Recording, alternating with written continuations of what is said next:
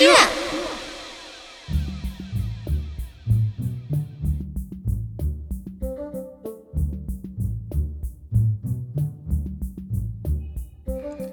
今天的故事来自广西省贺州市，在当地啊有一家螺蛳粉店，生意非常火爆。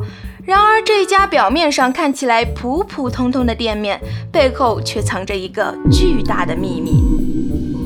每当深夜店铺打烊，店内的伙计相继离开后，老板就会吩咐老板娘拿上一个大大的塑料桶，到后院墙壁上那个洞口前等着。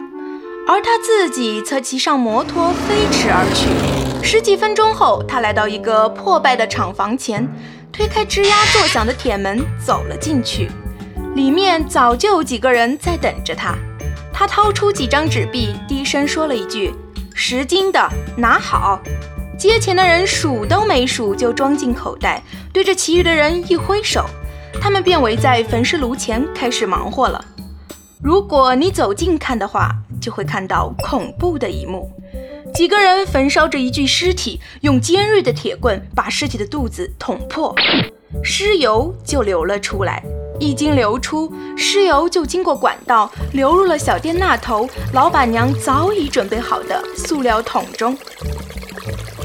哎呀，各位小老婆们，不好意思串场了，这里不是拍案惊奇，这里是谣言粉碎机。没错，刚刚的故事啊，就是曾经盛传的一则谣言，不是真的，不是真的，不是真的哟。小杆支起来，小耳朵竖起来，下面果壳君并没要来给大家嘚吧嘚了。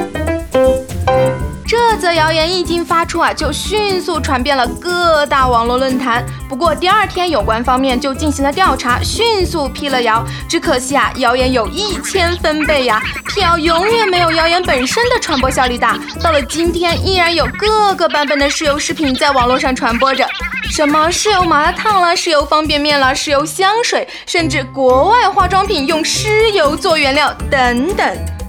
虽然尸油这个词啊，我们都很熟悉了，那它到底是个什么东西呢？怎么来的呢？有人说啊，尸油就是尸体自然腐败一段时间之后渗出来的淡黄色液体。其实这种液体呢，是由一些组织液、血清混合成的，根本不可能当做油脂来使用。另外，来源于泰国的说法呢，是说从婴儿尸体中炼取尸油有神秘的力量。当然，这就是种迷信啦，跟我们相信红色能辟邪什么的差不多。根据谣言的逻辑啊，商贩们之所以选用尸油做食物，一般都是因为尸油比普通食用油廉价易得，再怎么的也跟地沟油性价比差不多吧。不然这种费力不讨好的事儿，谁爱做呢？所以尸油怎么获得呢？谣言中所说的焚尸炉啊，其实并不能用来炼油。人体的脂肪燃点啊，大概在三百到五百摄氏度之间，而焚尸炉的工作温度则为七百到一千摄氏度。在这样的高温下，油一产生就马上烧没了，还谈什么收集储存呢？焚尸炉不行，还有别的方法。不过从根源上来说，不管你用什么方法，尸油也不会是个高性价比的东西。一般正常人的脂肪含量大概平均每人有十五千克，好提取的那些部位，比如腰腹部、臀部、大腿等等，加起来也不够十公斤。